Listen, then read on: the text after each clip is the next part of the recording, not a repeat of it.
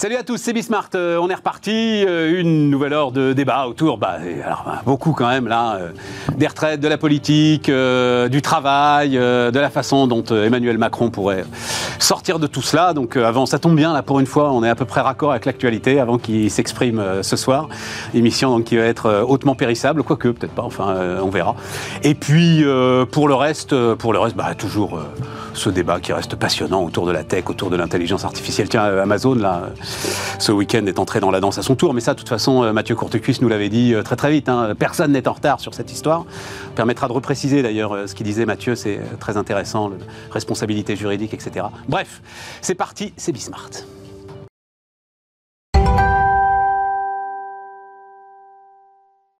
Autour de la table, Erwan Lenoir, salut euh, Erwan, associé Altermind Clément Rat, salut euh, Clément, prof d'éco à euh, Sciences Po et à la Sorbonne, et Nicolas Duep, salut Nicolas, patron fondateur d'Alchimie. Bon, avec quoi on commence? J'ai évidemment plein d'entrées après sur l'histoire le, telle que elle s'intéresse, hein, mais je sais pas, premier commentaire, ambiance Comment est-ce que tu vois le truc, euh, Erwan, avant qu'on rentre dans le détail de...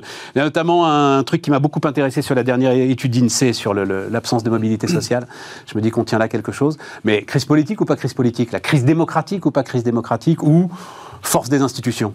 Un peu des deux, en réalité. Non, je pense qu'il y a force des institutions, parce que ça nous montre que les, institutions de la cinquième, dont je ne suis pas spontanément le plus grand fan, euh, parce que je trouve que c'est un système très centralisé, très centralisateur, qui concentre trop de pouvoir dans l'exécutif. Il n'en reste pas moins que ces institutions qui sont très, en réalité, très souple, très flex, enfin très flex, pas souple, mais très flexible, très malléable. Ça fonctionne en cas de cohabitation. Le gouvernement peut fonctionner, peut euh, continuer d'avancer. Ça fonctionne évidemment en cas de majorité écrasante. Ça fonctionne plus difficilement, mais ça fonctionne quand même quand on a un gouvernement qui est minoritaire à l'Assemblée, comme c'est le cas aujourd'hui. Donc c'est pas c'est pas parfait, mais euh, c'est des institutions qui montrent qu'elles résistent et qu'elles permettent au gouvernement d'exister et de, faire avancer les projets qu'il souhaite euh, euh, en, théorie et puis aussi en pratique.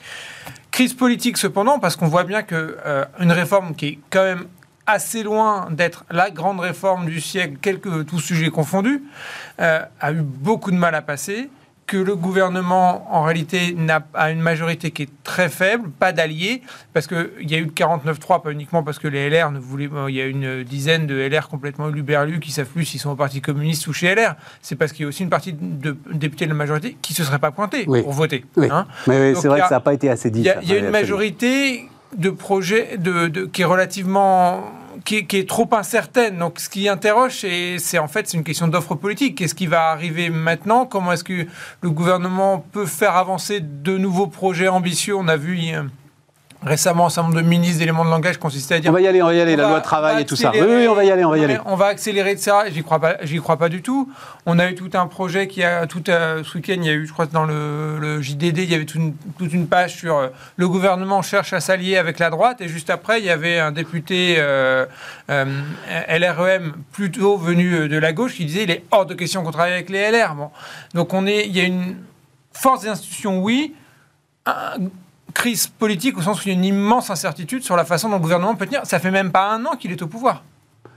Ouais, mais euh, enfin, euh, euh, Nicolas, vas-y. je, bah, moi, je, relancerai avec mon sentiment après. Je, enfin, moi, je, surtout un besoin de retrouver un peu des corps intermédiaires et de discussion, puisqu'en fait, à l'Assemblée nationale, les partis de gouvernement ont disparu, donc on se retrouve avec des extrêmes, donc il n'y a plus de débat. c'est très difficile de discuter. C'est très radical, d'ailleurs, on l'a vécu pendant, la, pendant les pseudo-débats à l'Assemblée qui étaient plutôt des cours de théâtre faits pour TikTok. Et euh, on aimerait retrouver euh, des syndicats. Mais oui, mais les corps intermédiaires, ils n'en veulent pas bah, de ces 64 ans, si tu veux. C'est une position, d'ailleurs, moi, plus j'ai avancé dans ce débat, plus je la juge en fait incompréhensible de la part de la CFDT. Je ne comprends pas comment tu peux reconnaître, parce que la CFDT reconnaît le déséquilibre, et euh, refuser la borne d'âge. Il y a un truc qui m'échappe à un moment. Mais bon, et donc tu es bien obligé d'avancer quand même. Bah, es obligé. Avec les outils, les armes que te donnent les institutions. Voilà, et puis bah, donc euh, du coup on retourne sur la cinquième, c'était un pouvoir hyper centralisé, et en fait on peut avancer tout seul. Et on avance tout seul, et ce qui fait que ce soir la prise de parole sera euh, totalement inaudible. Mais il vaut mieux avancer, il vaut mieux. Alors, comment Tu lui reproches d'avancer tout seul? Bah oui, je reproche d'avancer tout seul parce qu'en plus, je trouve que c'est pas la réforme du siècle et en plus cette réforme, elle résout rien du tout euh, puisque euh, on repousse un tout petit peu euh, les jeux d'équilibre, mais, sur le long terme, on, on change, on change, on change. Vous les gars. Mais, mais, mais sur 10 ans, c'est 150 milliards de dettes en moins quand même. Hein. Oui, mais c'est une paille. Moi, je pense, euh, enfin, par rapport à cette réforme, si on me lance sur le sujet, euh, moi, je ne parle pas en tant que d'entreprise, mais en tant que père de famille avec quatre enfants, à un moment donné, il va falloir quand même parler de la natalité un petit peu dans ce pays, parce que qui dit répartition, on peut se répartir aujourd'hui où on est suffisamment nombreux à travailler pour, pour, pour, entretenir les retraités, mais à un moment donné, il va falloir reparler. Non, non, mais je veux bien tout ce qu'on veut sur le fait que, euh, et on l'a dit des dizaines de fois ici, c'est pas une réforme, c'est insuffisant, c'est tout ce qu'on veut. Ok. Mais n'empêche que c'est quand même euh, un petit quelque chose, on va dire ça comme ça. Et donc, il a quand même avancé et il a quand même un tout petit peu soulagé les finances publiques, encore une fois, d'à peu près 150 milliards de dettes supplémentaires sur 10 ans. Donc ça, c'est un fait. Donc oui. Voilà. Euh, donc de, ce point de vue-là, c'est un fait. Mais après, euh, on il est passé tellement au forceps sur ce sujet-là qu'on n'a toujours pas résolu une problématique de la haine du travail et, ainsi de suite. C'est-à-dire que le, le coup suivant, il est comment? Donc, ce sera du radical. Donc il aurait fallu se chiraciser tout de suite, surtout ne rien faire. Bah, en tous les cas, avoir... Tranquille, on laisse monter la dette, tranquille. On... Je pense qu'on pouvait avoir d'autres méthodes. On pouvait arriver à parler de tout ça en ayant d'autres méthodes. De, fait, en fait, c'est même pas le, pour moi, c'est même pas le fond de la réforme qui est en question. C'est vraiment la méthode de, de, réforme. On ne peut pas réformer un pays de la même façon quand on a un gouvernement minoritaire que quand on a un gouvernement majoritaire. Ils ont, ils ont agi comme s'ils étaient majoritaires. Avec en plus des alliés potentiels qui n'ont pas toujours fait preuve de la plus grande intelligence. Ça, c'est évident. Mais oui, mais il y a un certain nombre aussi, tu, vas parler aux députés LR, etc., qui disent, nous, on a tendu des mains et on s'est Non, non, mais attends, les députés LR, attends, non, non, non, attends, moi, euh, j'en suis tombé de ma chaise. Éric Ciotti, donc euh, vendredi soir, la réaction d'Éric Ciotti vendredi soir, euh, quelque chose en mode ah, Pasqua, quelque chose, force est restée à la loi. Et après, qu'est-ce qu'il dit? Qu'est-ce qu'il dit, Éric Ciotti? Il dit bon, maintenant, il faut se tourner vers les salariés, il faut que les salaires augmentent. Avec une droite comme ça, t'as pas besoin de gauche, mon vieux. Hein, T'es tranquille. Hein. Il faut ah, que les salaires augmentent. Éric Ciotti, il va faire un décret, le gars. bien, enfin, on a vu pendant tout l'ensemble du, du débat que les LR plus, où ils sont, intellectuellement je pense que c'est pris dans les détails, c'est un peu plus compliqué qu'en réalité, euh, chez le Sénat LR et LO n'est pas du tout sur la ligne Pradier, tu vois. Enfin, euh, et la majorité du groupe LR à l'Assemblée, petite, euh, pas non plus sur la ligne Pradier, sur la, liste, la ligne néo-socialiste qu'ils essaient de défendre. mais bref, mon point était même pas, était même pas celui-là, c'est de dire le gouvernement a tort ou a raison, j'en sais rien, il a donné l'impression, ça a été ressenti par ses partenaires comme j'en ai rien à faire de ce que vous pensez, je vais avancer tout seul. Et donc, quelle que soit la réforme, ça aurait été passé à 75 ans ou la descendre à 50, euh, tu ne peux pas gouverner un pays de la même façon quand tu as la majorité absolue ou quand tu as de toute façon besoin d'avoir des, des, gens avec toi et que ces gens sont en plus pas les plus malins. Clément En fait, je crois qu'il y a quelque chose d'un peu français à penser qu'il y a une crise euh, institutionnelle. Hein, et je pense que ceux qui parlent aujourd'hui de crise institutionnelle, ce sont ceux qui en fait sont les adversaires de la Ve République, euh, la France insoumise en particulier. Dans un certain nombre d'autres démocraties, il y a quand même des vraies crises politiques au sens institutionnel ou avec des gouvernements qui ne sont pas formés pendant des mois, voire des années, en Belgique, en Allemagne, en Italie, en Espagne, enfin, ça arrive euh, voilà, assez, assez fréquemment. Et nous, je trouve que la vertu quand même de notre système, même si on peut en critiquer le caractère plus ou moins euh, antidémocratique parfois, bah, c'est au moins de garantir une vraie stabilité des institutions. D'accord. Et on voit que même effectivement s'il n'y a pas, parce on entend souvent cet argument, il n'y avait pas de majorité euh, pour. C'est probable, même si on ne le saura jamais vraiment, puisque le vote n'a pas, pas eu lieu. Ce qu'on est sûr, ce dont on est sûr en tout cas, c'est qu'il n'y a pas de majorité contre. Enfin, en tout cas, il n'y a pas de majorité alternative. Voilà, il n'y a pas de majorité alternative qui soit tellement con qu'elle serait prête à faire tomber le, gouvernement. Non, surtout qui puisse, qui puisse, elle, faire majorité sur un projet. Voilà, il n'y a pas d'alternative qui puisse faire majorité sur un projet. Pour faire tomber le gouvernement, bah, ça s'est joué à neuf voix, donc euh, c'est effectivement pas très loin. Mais proposer un projet qui puisse faire majorité, non, il n'y a pas, absolument. Et puis, euh, je pense que quelque part, peut-être l'une des, quand on parle peut-être de crise démocratique, l'une des caractéristiques de la période actuelle, c'est qu'effectivement, la création euh, du macronisme, ou du moins d'un champ central dans lequel une partie de la gauche, une partie de la droite peut en fait se retrouver, même s'il y a des, des différences, je pense que ça crée, en fait, vis-à-vis d'un certain nombre de Français, une sorte de frustration et une demande de clivage, un peu plus, euh, une sorte de retour de, clivage. Et comme il n'y a pas lieu finalement entre la gauche et la droite, bah, les clivages se radicalisent un petit peu. Et je crois que c'est peut-être une des, un des effets pervers de ce, cet immense champ central, c'est que soit on est dedans et quelque part, même si on a des divergences, parce qu'il y a des divergences entre l'aile gauche et l'aile droite, bah de toute façon, euh, c'est un débat, on va dire un peu paramétrique quand même. Ou alors on est à l'extérieur, mais à l'extérieur, il reste effectivement plus que les extrêmes. Et puis effectivement, comme, comme disait Erwan, et, honnêtement, euh, Pradi et les autres, moi je dirais pas qu'ils se socialisent, ils se marinisent pour moi. C'est-à-dire qu'ils voient quand même qu'à côté d'eux, euh, il y a le Front National qui a eu un certain nombre de propositions sur le pouvoir d'achat, puis qui a quand même été reconnu pour ça. Et je pense qu'ils ont peur, le peu d'électorat qui leur reste, ah, ils ont peur d'avoir ah, une, vraie demande de pouvoir d'achat et la, la, pensée libérale, qui est sans doute à tort vue comme euh, destructrice du, pouvoir d'achat, enfin un peu celle qui est au Sénat, on va dire, le, l'air un petit peu plus euh, traditionnel, conservateur. Bah, je pense que les députés, un certain nombre de députés LR sont pas du tout sur cette ligne parce ah non, mais ce qui est fascinant, ce qui est fascinant avec Aurélien, avec Aurélien Pradier, c'est que le gars est complètement désinhibé. C'est-à-dire, il le dit. Il dit, pour être élu, il faut dire ça. Il te dit pas, je pense ça, c'est ma conviction et je vais essayer de convaincre. Non, non, non, non, non, il n'en a pas de conviction. Et il le dit ouvertement. Pour être élu, il faut dire ça. Il faut se rapprocher des. Enfin, euh, bref, l'électorat de Marine Le Pen, qui euh, lui-même est un petit peu hésitant. Enfin, oui, euh, Erwan. Non, mais oui, en privé, visiblement, il dit même quand je serai président de la République. donc, Bon, ça, il ne le dit pas encore en public. Mais, entendre un mec dire publiquement, pour être élu, il faut dire ça. Ah oui, c'est effectivement tellement désinhibé, mais. Ça me fascine. Mais je pense que on n'a pas de crise démocratique, on a une crise politique. Euh, ce que à nous, ce serait pas normal. C'est pas effectivement là où je, rejoins, c'est qu'il y a une idée en France que de voir qu'il y a des tractations au Parlement, c'est une faillite démocratique. Pas du tout. Enfin, c'est normal Bien sûr. dans une vie parlementaire. Cela étant, le fait est qu'aujourd'hui, comme les, les, les, y a pas, ils ne parviennent pas, même sur un texte, même sur un projet, pour plein de raisons. C'est à la fois des oppositions et du, et du gouvernement, ils n'arrivent pas à nouer d'alliance. Et le fait qu'il n'y a pas d'alternative fait que c'est cette crise politique. Parce qu'il y a un, on voit bien qu'il y a une difficulté, pour dire le moins, à gouverner et qu'il n'y a pas de solution alternative. Et le fait, là où je rejoins aussi ce que disait Clément, c'est que, l'avantage du système gauche-droite, c'est que c'est pas la gauche, c'est la droite. L'inconvénient du système centre-extrême, c'est que si c'est pas le centre, ce sont les extrêmes. On a les élections européennes l'année prochaine, on va voir ce que ça, ça, ça donnera. Euh, on parlait des LR, vont probablement disparaître du Parlement européen, mais euh, il reste, euh, ça sera la seule étape euh, électorale avant les élections de 2027. Et il y a 4 ans, c'est long. oui, et puis en plus, c'est une élection où on peut se lâcher, quoi. Exactement.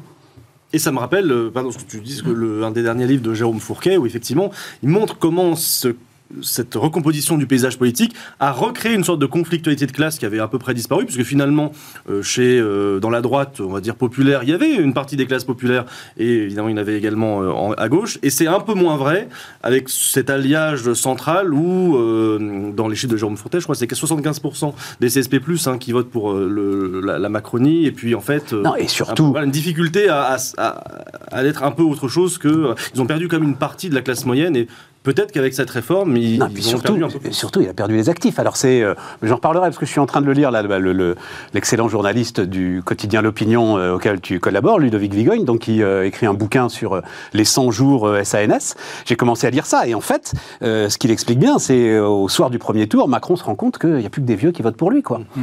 Et ça lui colle le bourdon. Et il se rend compte que ça va être compliqué.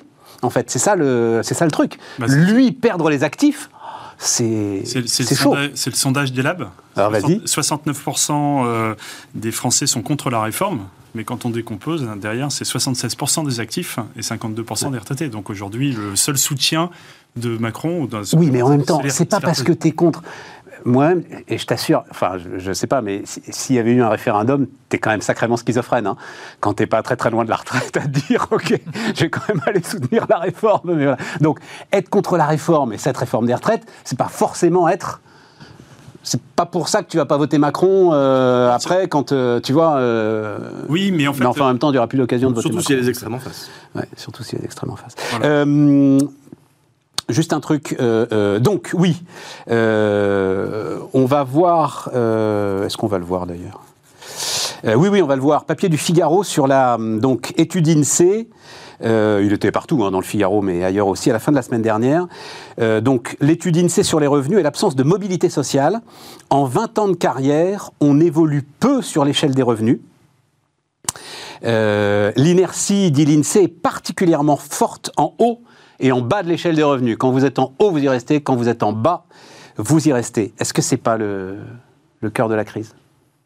Est-ce que c'est pas ça? C'est-à-dire, en fait, cette histoire de euh, euh, misère au travail, etc., qui est d'ailleurs euh, démentie par beaucoup d'études. Hein. J'ai beaucoup parlé ici d'études de l'Institut Montaigne de, Bertrand Martineau, mais c'est pas l'idée que on n'arrive plus à ah, briser le plafond qui est au-dessus de nous, quoi. C'est ce qu'on appelle généralement l'ascenseur social. Ouais. Et quand l'ascenseur social est en panne, ben, en fait, on casse toute forme euh, d'espérance, euh, d'espoir, et donc euh, le futur sera pas meilleur que le présent, et on est enfermé dans le présent. Et en fait, tous, tout à chacun, on a besoin quand même de s'engager dans des choses qui nous dépassent et qui font que demain sera meilleur. Donc, quand on est en haut, ben, c'est un peu plus facile. Ah, ça, je te le confirme. Et quand c'est en bas, ben, quand tu es à 2000 balles par mois, tu es tanké à 2000 balles par mois, tu sais que tu sortiras pas de ces 2000 balles par mois. Mais, mais au passage, ça suggère aussi qu'au milieu, de, en fait, on, on, peut passer quelques strates, mais enfin, c'est pas, c'est des strates qui sont assez fines et qui vont faire que quand on est à, 3000, on va passer à 10 000 aussi. Ah oui, même si tu passes. Non, mais c'est pour ça que je dis 2000. Euh, c'est-à-dire que c'est 1,6 euh, SMIC, là. Enfin, c'est autour de ça. Et c'est effectivement une barrière très compliqué à franchir. Et donc, on, je sais pas, on va peut-être en reparler aussi. C'est-à-dire que l'angoisse du demain euh, et l'angoisse des retraites, etc., tout ça, c'est un peu lié. C'est que demain, le futur, bah, il est hyper inquiétant. Il est inquiétant d'un point de vue géostratégique, il est un point de vue d'un point de vue économique. Et donc, quand on se projette soit dans le futur, d'un seul coup, on réalise qu'on gagnera pas mieux sa vie, qu'on n'aura pas les moyens d'aider ses enfants, etc. Et donc là, c'est un peu la, boule de neige euh, hyper angoissante, le cercle vicieux qui se met en route et qui se cristallise maintenant dans des coups de gueule divers et variés, euh, avec euh, des extrêmes notamment. Oui, moi je pense que ça va pas s'arranger. On a beaucoup parlé ici, enfin un certain nombre de reprises, de la polarisation du marché du travail. Un des effets pervers de la polarisation, c'est qu'on change moins d'emploi quand on est notamment très peu qualifié. C'est quand même pas facile de passer d'un emploi très peu qualifié à un emploi intermédiaire, surtout si c'est des emplois très serviciels, vraiment sans aucune qualification. Et franchement, cette polarisation du marché du travail, elle va être renforcée par l'intelligence artificielle en plus. Bah euh, très probablement. Euh, et voilà, c'est-à-dire qu'effectivement, il va falloir. Et, c'est toujours un peu décourageant, je pense même, euh, parce qu'on peut toujours gommer les inégalités a posteriori hein, avec les revenus de transfert, mais je pense que c'est toujours un peu décourageant pour des personnes qui travaillent et qui ont des revenus bas ou qui stagne, de savoir que la seule progression qu'ils peuvent espérer, c'est une augmentation d'une allocation d'un chèque quelconque qui vient de la puissance publique. T'as raison. C'est pas un projet qui, de société qui est très enthousiasmant, à mon avis. Et ça nourrit aussi les extrêmes. Ouais, je suis d'accord. Ouais, je dirais même plus loin que ça. La promesse démocratique et républicaine, c'est le mouvement. C'est l'ascension collective, à la fois d'un point de vue économique, euh, le système de croissance économique fait qu'on va croître, et euh, individuel grâce à l'éducation, etc ça a marché. Il y a eu le, système d'État social qui est venu accompagner les mouvements pour permettre euh, aux plus défavorisés après la guerre de aussi s'inscrire dans ce système-là. Mon analyse, c'est que depuis les années 80, le système public ne fonctionne plus. On le voit bien sur l'école, sur l'université. Les deux, les deux principaux moteurs de mobilité sociale, soit ascendante ou descendante, l'école ou le système euh, scolaire dans son ensemble, et le marché du travail ne fonctionne plus. Donc effectivement, des gens se retrouvent bloqués. Ils se retrouvent bloqués comme seul espoir d'avoir plus d'alloc ou plus d'une alloc qui bouge, d'avoir une aide par-ci, par-là. Et donc, non seulement ça, ça, n'encourage pas à avoir l'avenir positivement, mais en plus, quand vous savez que vous n'avez aucune possibilité de mobilité et qu'on vous dit, bah, en fait, on va vous supprimer ce 15 euros d'APL, vous dites, mais c'est hors de question. Parce que ce que je perds, je le regagnerai Jamais. et j'ai aucune chance d'avoir. Donc tout le monde s'arc-boute à tous les niveaux pour des raisons qui sont individuellement compréhensibles et légitimes. Et on a comme ça un système politique qui est bloqué. Et je pense que toutes ces, ces, discussions en fait est un, sont des éléments qui sont imbriqués. L'absence de mobilité sociale conduit à l'immobilité euh, politique dans son, dans son ensemble. Et on voit bien encore le, le système éducatif euh, qui, enfin, qui n'est pas du tout au niveau, le système. Il est arrivé un truc quand même là, hein, vous l'avez tous vu, c'est-à-dire le, c'est intéressant d'ailleurs, parce que du côté des prélèvements obligatoires, la machine s'emballe et paraît hors contrôle, alors qu'on veut baisser les impôts, mais on n'y arrive pas et on est sur un record de prélèvements obligatoires. Et du côté des suppressions de postes de fonctionnaires, en fait, ils se font tout seuls alors qu'on n'en veut pas. Et donc, tu as une, suppression de postes que personne ne veut à l'éducation nationale, de 5000 postes, mais parce qu'en fait, euh, plus personne ne veut y aller. Oui. C'est très. Alors, moi, le, le- le bêtement libéral, on va se réjouir en disant Ouais, 100 000 postes en moins et tout. Mais c'est une catastrophe, en fait. Mais On même- attire. La, la cause c'est- est une catastrophe. Ah, mais exactement. Aussi, au moins, c'était une politique. Mais le Non, non, non, non. Non, c'est ça le truc. C'est juste qu'on peut pas recruter. C'est juste qu'on peut pas recruter. C'est sûr que c'est vraiment un mauvais symptôme. Ah, c'est impressionnant. C'est hein. une crise de la médiocrité. Aujourd'hui, quand vous faites le concours euh, pour pouvoir devenir prof de maths, euh, il y a plus de postes disponibles que de gens qui se présentent, donc vous êtes pris.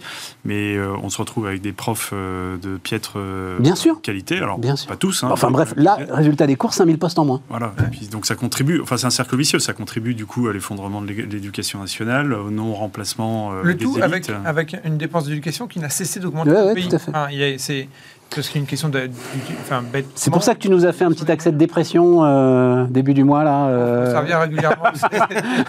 Voilà, de tout- donc début du mois, Erwan avait écrit La France au bord du gouffre.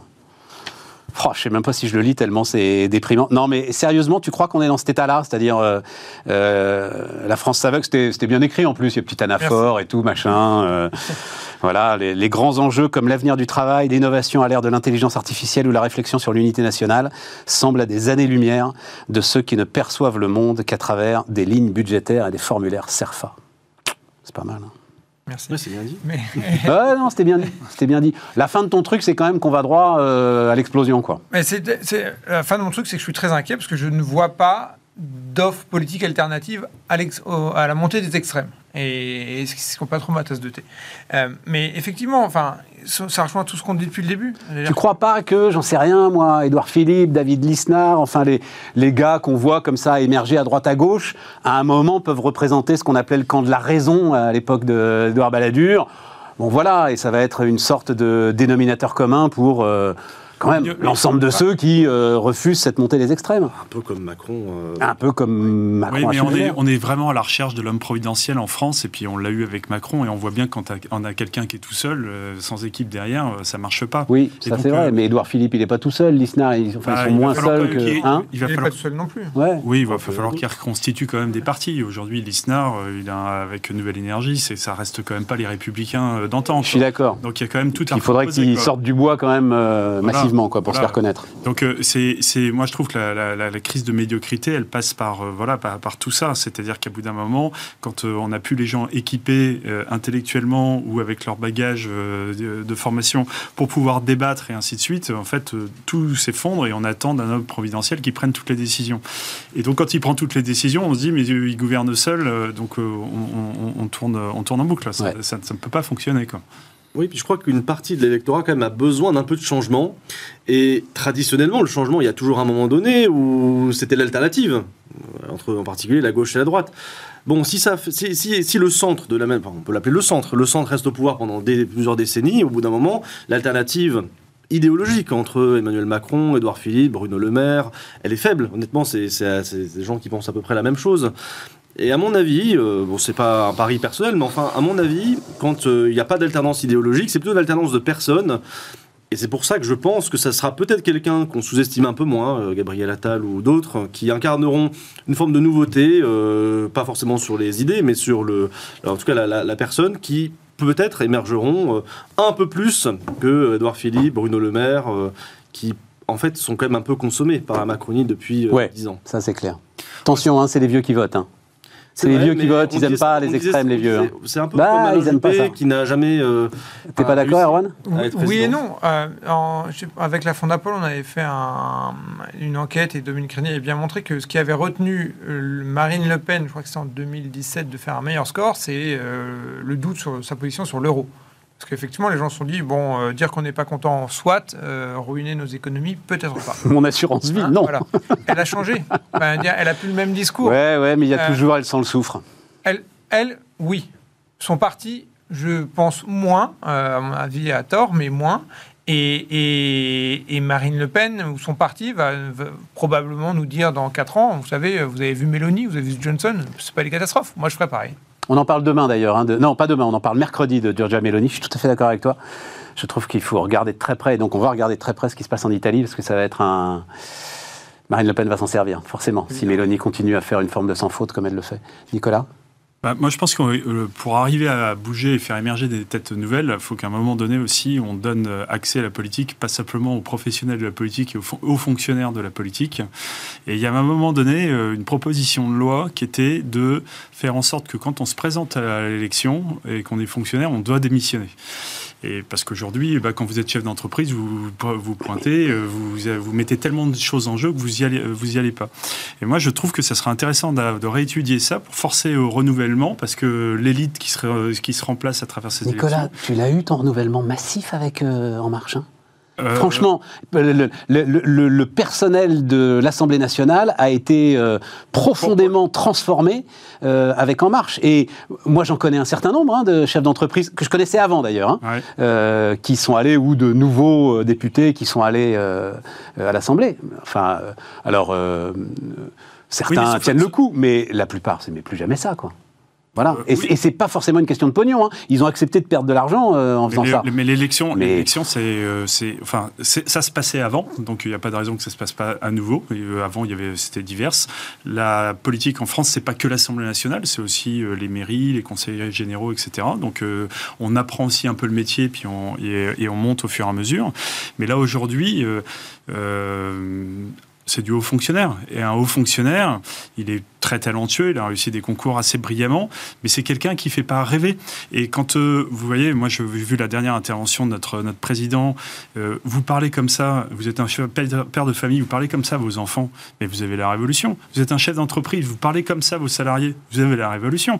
Donc à un moment donné, vous ne pouvez pas toujours vous enfermer dans ce rôle de, gestionnaire, hein, puisque ça reste des très bons gestionnaires. Vous avez besoin de gens qui sont des visionnaires, vous avez besoin de gens qui. qui bah, mais on les a pas, quoi. Bah, là, mais oui, parce que c'est très difficile d'accéder. on les a pas. Très, et aujourd'hui, bah, les, gens préfèrent faire, faire, carrière dans des grands groupes ou dans, des, dans les vies d'entreprise que dans la politique. Donc on a une, un personnel assez médiocre.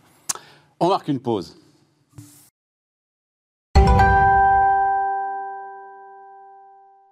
Donc, alors, la suite, euh, la suite, donc il y a toujours cette loi travail qui est le, nouveau totem. Ça fait euh, un mois, j'ai l'impression que j'entends parler de, de, loi travail.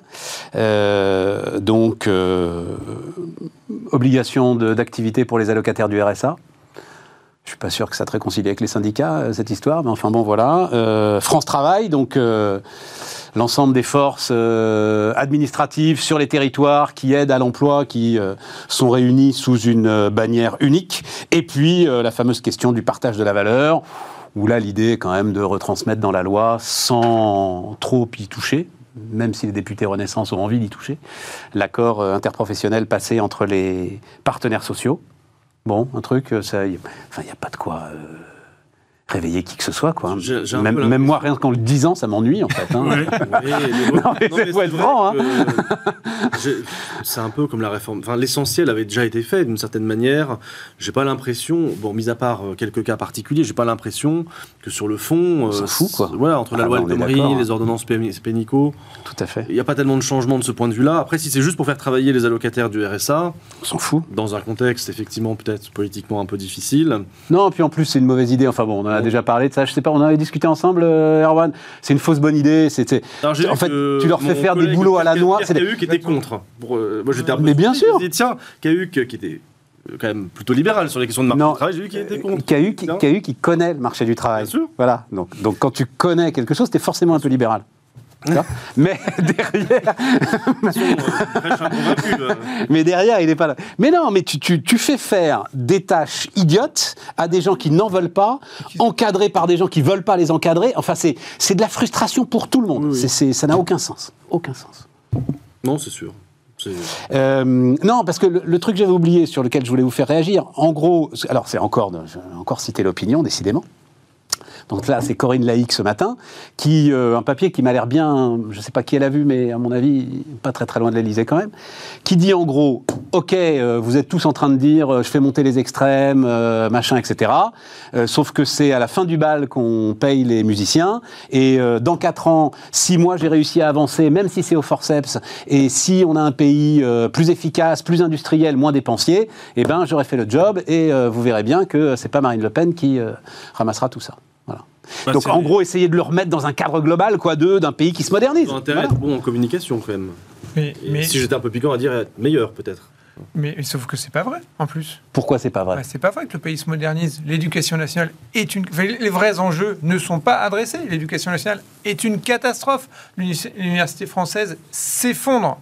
Les services publics, on y met beaucoup d'argent.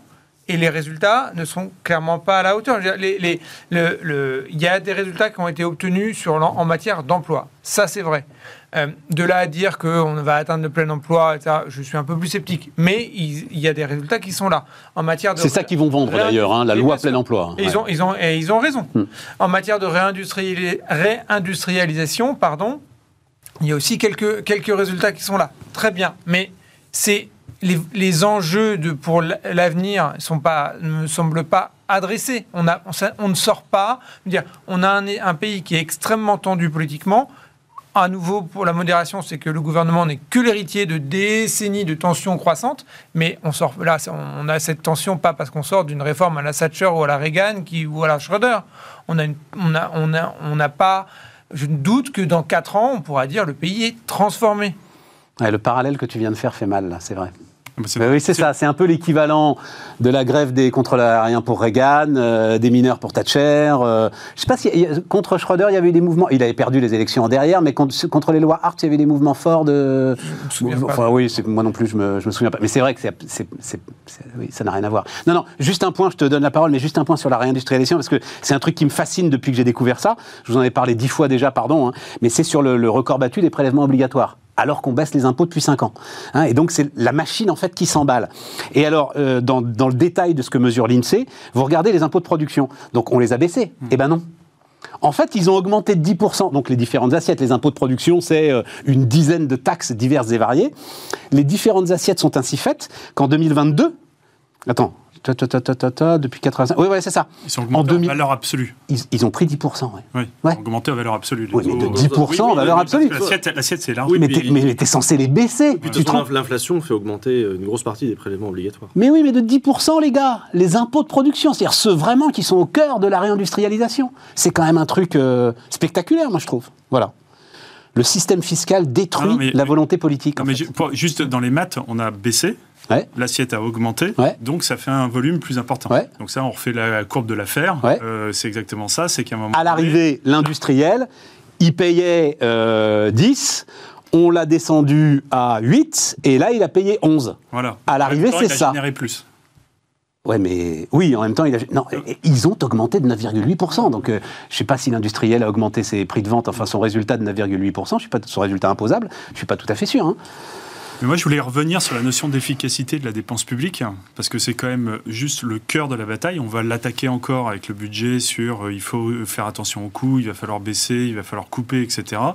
Alors que le cœur du problème, c'est l'efficacité. Eh oui. On met des sommes d'argent colossales dans euh, un pognon de dingue, comme il dirait, euh, dans l'éducation, dans toutes les fonctions régaliennes, que ce soit justice, etc., pour un service rendu et un service perçu par nos concitoyens qui est absolument désa- euh, désastreux. Et euh, pour, ce, pour ce faire, là, pour le coup, on, on, on fait rien. Donc on travaille toujours pas sur la notion, euh, parce que moi j'appelle le back-office, c'est-à-dire est- pour reprendre l'exemple de l'éducation nationale dont tu parlais, Erwan, on a un million et demi de personnes, on a 700 000 profs, on a 700 000 personnes qui sont derrière. Pourquoi faire Et, c'est ça dans la justice, et c'est ça dans, dans, dans toutes les fonctions. Et là, on, on s'y attaque pas. Et en plus, on s'y attaque d'autant pas que, euh, en plus, euh, la dépense publique, il y a un autre budget qui est en train d'exploser, qui est la charge de la dette. Euh, qui est en train de devenir euh, le premier euh, poste. 53 milliards. Voilà, qui ici, euh, on prend encore un ou deux points, euh, va, va- va- va exploser. Je crois qu'il y en a qui se sont amusés à calculer à quel moment, en fait. Alors là, c'est l'inflation hein, qui le fait exploser. oui, mais sauf qu'à un moment donné. Puisque 10% de notre dette est indexée sur l'inflation. Mais ça aussi, les gars, ils avaient le choix entre la peste des taux et le choléra de l'inflation. À un moment, ils se sont dit, allez, on va mettre un peu d'inflation. T'es rattrapé de partout, quoi, en fait. Par T'es le... rattrapé, et c'est-à-dire qu'à un moment donné, tout ce que tu, tout le système où tu essayais de jouer, et on le sait, ça fait très longtemps qu'on en parle, qu'on marchait sur des œufs. Là maintenant, ça prend l'eau de partout, et à la fin, euh, ça s'appelle brutalement une faillite, parce qu'on pourra à un moment donné plus payer euh, euh, les fonctionnaires, et c'est à ce moment-là qu'on va avoir les vrais, la vraie, la vraie révolution, et c'est là où on va voir si on va voir nos instances démocratiques qui tiennent, le, qui tiennent le choc, parce que le jour où on a la charge de la dette qui passe les 100 milliards le budget, il explose totalement, littéralement. C'est factuel, c'est mathématique. Oui, c'est factuel, mais tu as un peu de marge. Ah bah on est, non, là, si tu reprends encore un point de taux, on y est quoi. On est à non, t'es pas à 100 milliards si tu prends un point de taux. C'est vrai qu'il y a la Banque centrale de toute façon derrière. Bah, c'est ça le truc, tu sais, euh, le problème. Bon, mais non, mais c'est le problème. La Tu Banque sais. centrale est toujours là. Voilà. La Banque centrale, euh, Ça- avec les Allemands, tant qu'ils sont, euh, ils nous servent de garantie quoi. Mais ils sont obligés. Bah oui, mais Je sauf te tiens, tu me tiens par la barbichette. Ouais, le avec- premier qui rira prendra une tapette. Voilà, mais en même temps, Non, euh, je t'assure. hein. ouais, on, se tient, Ouais, c'est parti, ouais, c'est ça. on se- on se tient tous euh, jusqu'au moment où, le, où ça s'arrête, et on sait qu'à un moment donné, ça s'arrête. hein, euh, dans Oui, oui, mais dans dans- l'économie du monde, à un moment donné. ça Non, non, mais c'est d'ailleurs, c'est pour ça que on va avoir un nouvel exercice là euh, la semaine prochaine. Euh, Il y en a à peu près un tous les deux ans. Euh, Bruno Le Maire, euh, lettre de cadrage, euh, euh, exiger de 5% de baisse de l'ensemble des dépenses des ministères, euh, etc., etc. Bien sûr. Et on va essayer. Et puis ils vont- ils vont essayer de contenir le déficit Puis- à toute force. notre- nos analyses économiques, euh, elles sont tout le temps. euh, enfin, on a pris l'habitude de les faire entre nous. Euh, là, aujourd'hui, ben, on reprend, on parle de souveraineté, mais au moment où vous avez quand même tout le pôle chinois, etc., qui est en train de monter, le monde occidental, il est plus isolé. Et enfin, c'est plus le monde. c'est juste notre monde. Et donc, le jour où les Chinois veulent plus acheter la dette, etc., les cartes sont rebattues. Bah, ça va prendre du temps. Ils ont besoin de clients. Et- Oui, mais, mais bien sûr, il y a toujours une réponse. mais, mais sauf qu'au moment où ça s'arrête, Ouais, oui, oui, non, mais je sais, mais euh, oui, Erwan. c'est là où on rejoint aussi la conversation de tout à l'heure, c'est qu'à partir du moment, imaginons que de, cette, euh, de cet exercice là, lancé par le gouvernement consistant à trouver des, des économies, un stress test, ils disent. ils ressortent qu'il faut baisser, euh, soit supprimer tel service, soit baisser telle prestation, etc. Politiquement, dans un pays où il n'y a pas de mobilité sociale, comment tu le fais passer? Non, mais en plus, euh, euh, Nicolas a raison. Le sujet, c'est un sujet de back-office. Oui. T'as même pas besoin de supprimer, en fait. Le, le, le sujet est un sujet, mais ça, c'est ton Ouais. job, ça. hein. Il faut Ah qu'Altermine débarque. Il faut que. Voilà, ouais, c'est ça. Et ils la- ont même plus le droit de, tra- de faire pour travailler. McKinsey Non, pour essayer de réformer le Il n'a pas envie d'être écouté par le PNF. en fait. Je n'en ai jamais travaillé avec, euh, le- avec l'État et les collectivités. Mais bref, euh, mais, Non, mais c'est vraiment un boulot de cabinet de conseil, pour le coup. Oui, mais, mais c'est c'est Oui, ça- beaucoup de pardon de- d'em- d'emplois en réalité hein, qui vont être à des postes, des gens qui sont dans des postes où il n'y a pas besoin. Oui, mais tu as une décrue démographique euh, classique. euh, enfin, tu devrais pouvoir quand même t'en sortir en limitant bien les dégâts, mais pour ça, il faut des gars qui sachent effectivement faire la réforme. Et c'est un métier de faire la réforme. Et Et c'est pas le métier de l'administration. T'as des cabinets de conseil qui s'appellent la Cour des comptes, l'inspection générale des finances, les inspections générales dans chaque ministère. Euh, théoriquement, les corps de contrôle, c'est un peu leur boulot. quoi. Oui, mais ces gars-là, ils euh, contrôlent, ils font pas ce qu'on appelle dans les entreprises la transfo. Ah bah, C'est-à-dire, à un moment, tu as un plan de transfo, bah, quoi, ça voilà, profond. Ça euh. remonte au cabinet du ministre, puis après le ministre, bah, euh, il fait ce qu'il veut. Mais euh, Non, mais tu vois la, la sûr, différence non, mais euh, entre, mais même le constat entre euh, Cour des comptes qui dit ça c'est pas bien, ça c'est bien, etc. Ok, mais à un moment, il faut Oui. faire la transfo. Et euh, même chez Total, même chez L'Oréal, c'est des cabinets de conseil qui débarquent, quoi. hein. Comment tu fais Oui, mais en pratique, comment tu fais la transfo? En 2016, euh, j'avais écrit une note pour la Fondapol, on avait regardé comment sont réformés l'Allemagne, les États-Unis, la Grande-Bretagne, quelques autres exemples. Et y compris des réformes en France. Comment tu fais les transformations structurelles dans un pays? Dans Tu les commences. premiers mois de ton mandat, Ouais. en ayant, en, en étant part- en ayant annoncé la couleur très clairement. Voilà, diagnostic partagé, c'est la et en base. ayant un, diagnos- un diagnostic partagé. C'est-à-dire qu'en fait, ta réforme, c'est c'est le fruit qui tombe de l'arbre. Ouais.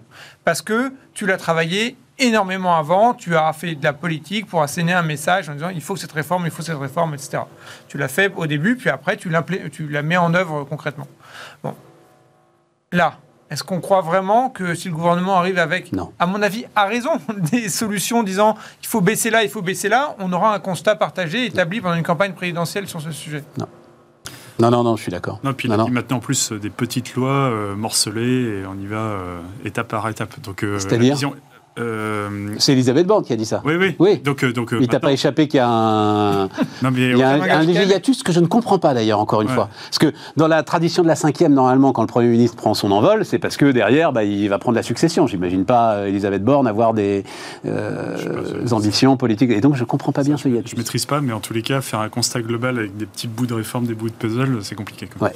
Et puis il y a quand même eu, quand même, mine de rien, depuis 2017, ça on peut le reconnaître, une grosse augmentation, ce qui n'avait été pas, pas été fait depuis longtemps, des dépenses publiques allouées à un certain nombre de ministères régaliens. Et on, enfin, en particulier le ministère de la Justice, enfin, c'est quasiment 40% d'augmentation en 4 ans, ce qui est, euh, même si le ministère n'était pas un, un gros budget, c'est quand même euh, considérable. Le ministère de l'Intérieur, hein. Quelque part, moi j'ai toujours l'impression qu'ils sont arrivés avec tellement de gouvernements auparavant qui avaient un peu quand même poussé euh, la, voilà, le- le- le- la poussière alors, sous le tapis, puis surtout, ils roulaient un peu euh, de- de- devant les problèmes, c'est-à-dire qu'ils voulaient surtout pas les résoudre. Même au ministère de l'Intérieur, il y avait quand même des problèmes d'équipement, de voitures, enfin, c'était quand même considérable.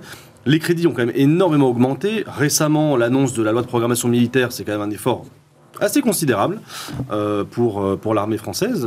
Ça va quand même aboutir à un budget de 20 milliards d'euros de plus par an à la fin de la loi de programmation militaire, donc c'est pas rien. Et quelque part, euh, ça, je pense qu'effectivement, on ne le perçoit pas suffisamment parce que euh, d'autres gouvernements avaient augmenté la dépense publique, mais pas sur les ministères régaliens. C'est euh, de- dans la lointaine époque où je faisais des études, il a été publié un rapport par Michel Pébro en 2005 hein, qui s'appelait La facilité de la, de la dépense publique. Dit pourquoi on en est là alors qu'on était très loin? On était à 1000 milliards. Voilà, Il dit euh, parce que euh, tout le monde dépense, c'est la solution la plus simple et, aucun, et chaque gouvernement, exactement ce que tu dis, se passe euh, la patate chaude derrière. chacun hé- hérite des erreurs ou de l'inconséquence du précédent. Et, tu vois, Nicolas, c'est là où Michel Pébro, je me souviens très bien de cette séquence.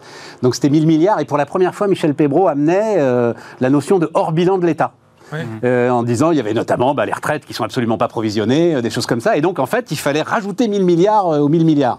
Et donc on était, euh, 2005, effectivement, à se dire Ah, voilà, euh, quand est-ce qu'on retire la nappe Euh, Le truc s'arrête euh, Enfin, ta ta ta ta ta. Bon, Alors, on a 2000, 3000. 2950, et voilà. On a 3000 De- non, non, 2950, Ouais. sans le hors bilan, qui euh, reste euh, lui-même. Alors je sais pas si c'est encore Alors, le double. Tu penses qu'on va jusqu'à combien? Mais j'en sais rien. Non, non, mais en plus, alors ça, mais c'est intéressant. Enfin, il faut le dire, mais ça, la question n'est pas là-dessus. Je suis euh, effectivement, euh, enfin, les- tous les bons auteurs le disent. La question n'est pas le niveau de la dépense publique, même pas le niveau de la dette. La question, c'est son utilisation. Et effectivement, quand tu as 850, alors c'est le chiffre exact, c'est, enfin, en tout cas de la rentrée 2021, c'est 850 000 profs face aux élèves dans le primaire et le secondaire. Voilà. Pour un million et demi de. Mais c'est pareil à l'hôpital, on, en a beaucoup parlé, hein, les infirmières. Et... Tiens, euh, euh, monsieur le prof d'éco, parce que euh, de j'aime bien de temps en temps te faire faire le prof d'éco.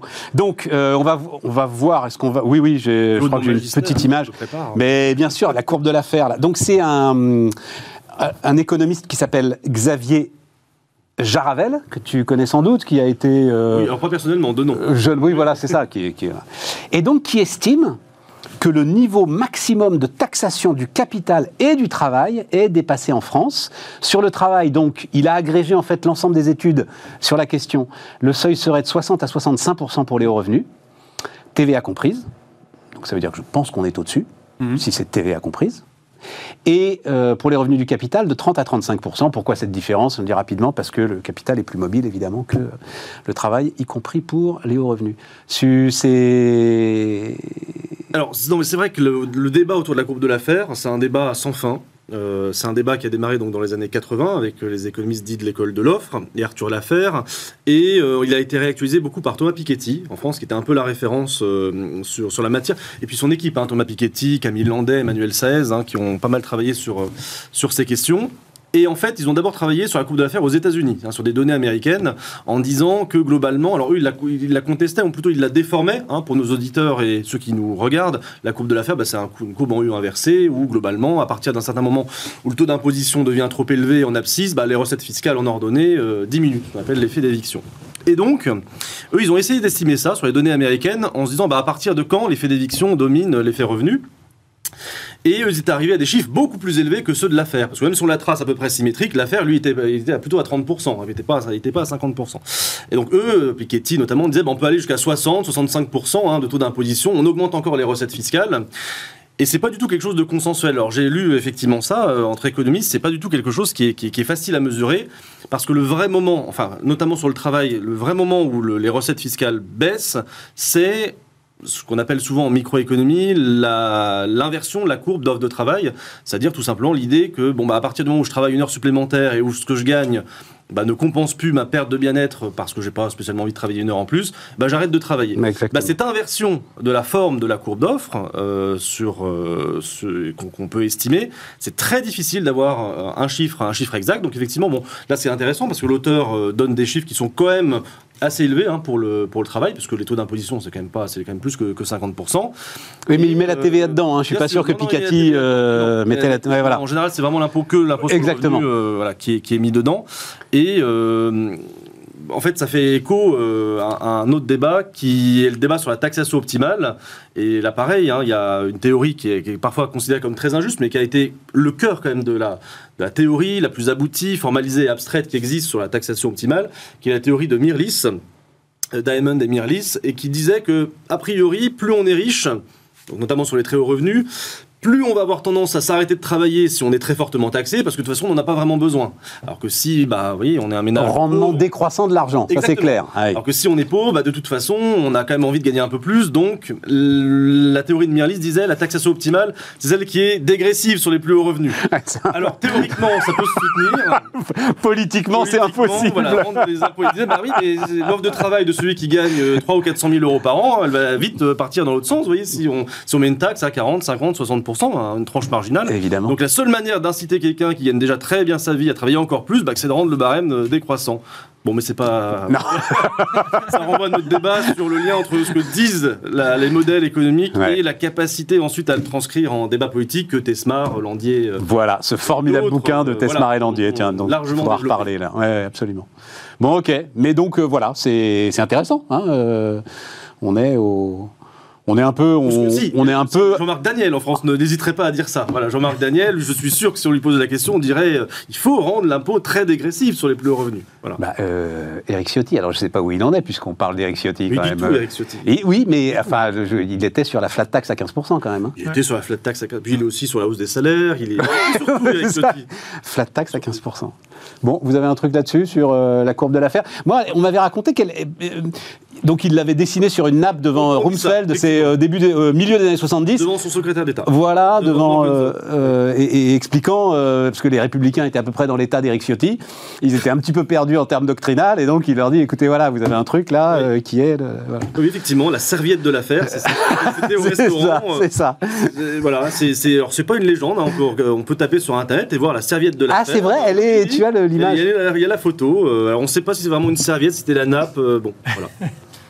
Bon, Eh ben, on pourrait introduire euh, du coup le paramètre euh, de la patience vis-à-vis de la dépense du service public, parce que payer des impôts quand ça fonctionne, on est plutôt assez à l'aise euh, d'avoir l'éducation, l'école gratuite ou les hôpitaux qui fonctionnent. raison. Et quand ça s'effondre, hein, bah là, on n'a vraiment pas envie de payer deux fois, parce qu'en fait, non seulement vous avez- votre hôpital, vous avez payé avec vos impôts, mais en plus, derrière, si vous avez besoin d'une opération ou un truc précis pour un enfant, bah, vous allez devoir aller dans le privé, donc vous payez deux fois. Et ça, c'est une forte motivation à baisser moins. Et c'est un peu comme ça partout, hein, sur l'hôpital, sur l'école. euh, Je viens de... segmentation de tous les services publics en deux. Ça n'a rien à voir, mais je vous raconte parce que ça m'a beaucoup intéressé. Je viens de rencontrer un entrepreneur là qui fait le, qui est le leader français de euh, l'assurance santé pour les animaux. Eh, ça existe.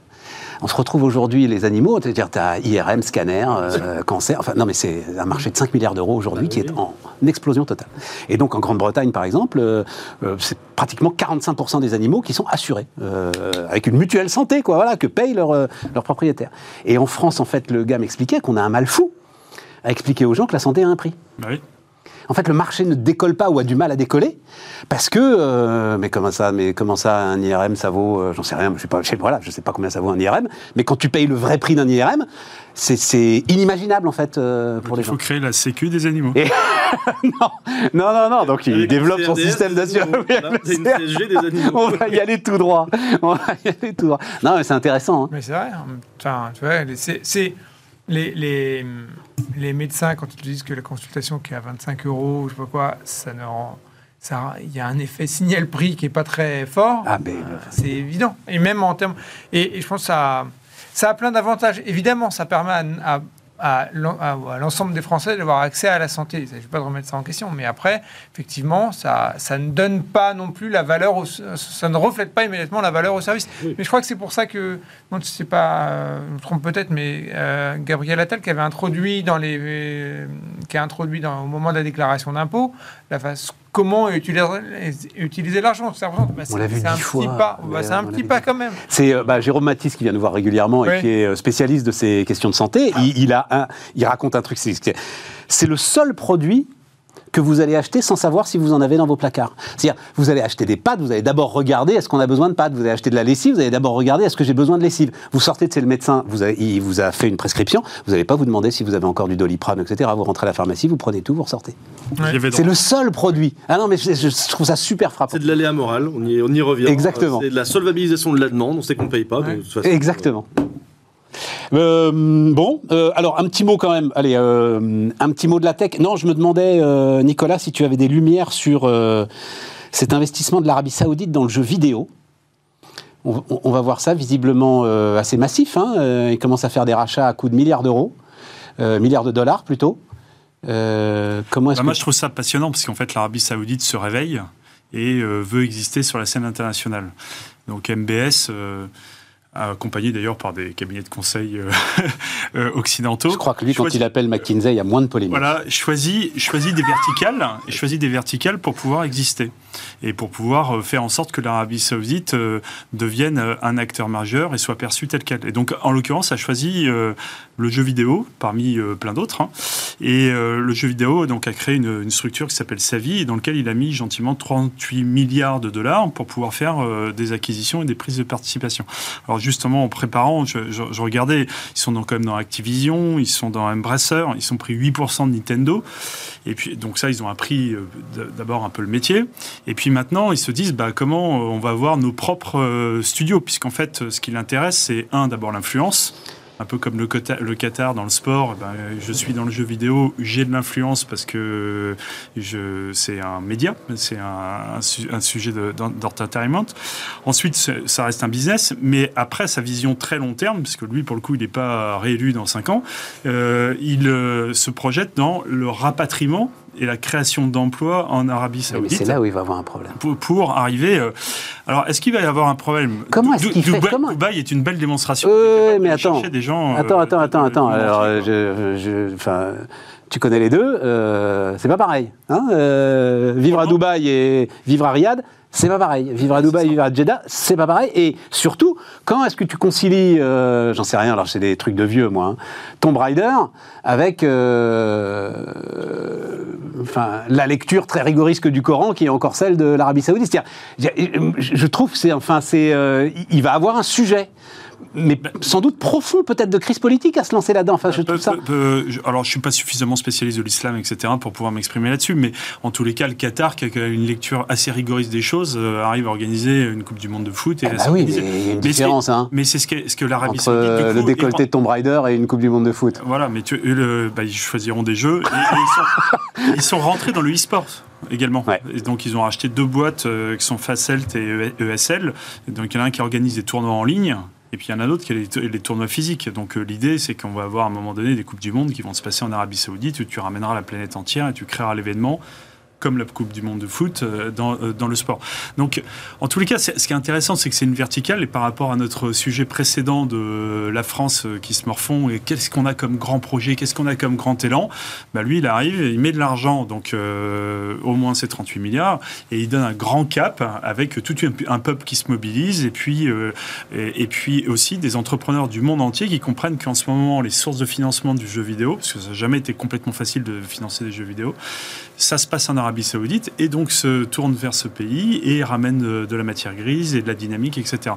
Est-ce qu'il va y arriver? J'en sais rien. Enfin, en tous les cas, je trouve que la, la, intéressant. La, démonstration est très intéressante. Et quand on voit euh, tout ce qu'a fait le Qatar dans le sport avec la, diplomatie d'influence, la diplomatie du sport qui a quand même créé le Qatar, euh, il n'est pas interdit que l'Arabie Saoudite euh, arrive à faire avec encore plus de moyens des choses très intéressantes là-dedans.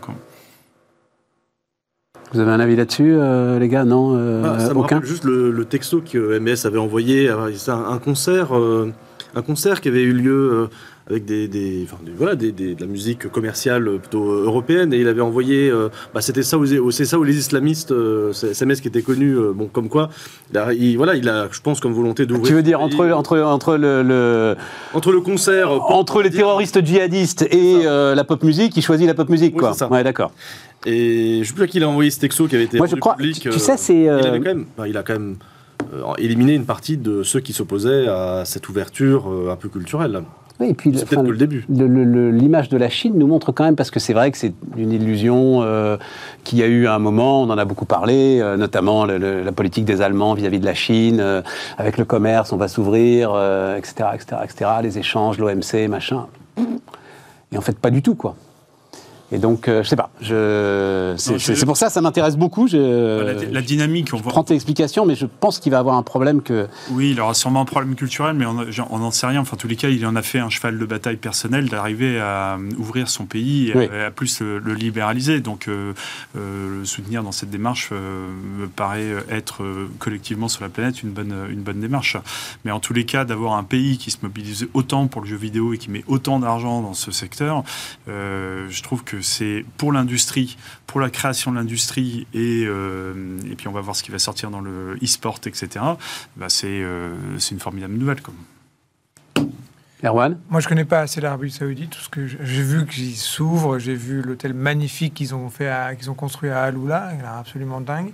Et donc, euh, une stratégie d'ouverture qu'il n'y avait pas il y a quelques années. La question que je me pose sans connaître ce pays, mais et qui est plus large, c'est dans quelle mesure on peut conjuguer ouverture commerciale, euh, inscription dans l'économie libérale capitaliste et système politique qui ne soit pas libéral. Ouais. À long terme, j'y crois Et- pas. Et, Ouais. théocratie. disons. Voilà, c'est ça. Ouais. Si, oui. Et le grand sujet quand même des libéraux des années 90, ça a été de croire que l'économie allait euh, transformer euh, ces pays euh, autoritaires. Et force est de constater, au regard de la Chine, du Vietnam, de- etc., De que ça ne fonctionne pas de la Russie. Surtout de la Russie, tu as raison, que ça ne fonctionne pas. Il y a deux éléments, je pense. Je ne sais pas si ça fonctionne pas à long terme ou à plus long terme. Par contre, je pense que ce qui est démontré, c'est que les économies libérales et les démocraties libérales sont plus fortes que les régimes euh, autocratiques et, fermés. Comme quoi, on peut finir avec une note D'optimisme. Voilà, cette euh, émission. Euh, merci à tous. Demain, euh, alors demain rediffusion, mais si vous l'avez raté, vous verrez, on parlera avec notamment Denis Ferrand et Erwan Tison de, de productivité. Ça y est, elle est en train de revenir là. la productivité, note très intéressante de l'Institut Sapiens, dont on avait beaucoup débattu avec Erwan. Vous le savez quand même, hein, on le dit maintenant. ça y est, ça commence à rentrer dans le débat public. Notre productivité recule et recule même de manière assez sensible et importante. Donc voilà, on discutera de tout ça. Et puis euh, on se retrouve donc euh, mercredi pour parler de l'Italie et pour parler des hum, questions extraterritoriales, enfin du droit extraterritorial. On reparlera de la Chine justement, on reparlera des démocraties euh, autoritaires qui, un peu comme le font les Américains, sont en train elles aussi en fait de vouloir extraterritorialiser leurs droits ou ce qui en tient lieu. Voilà. Donc, eh ben, bonne soirée à vous.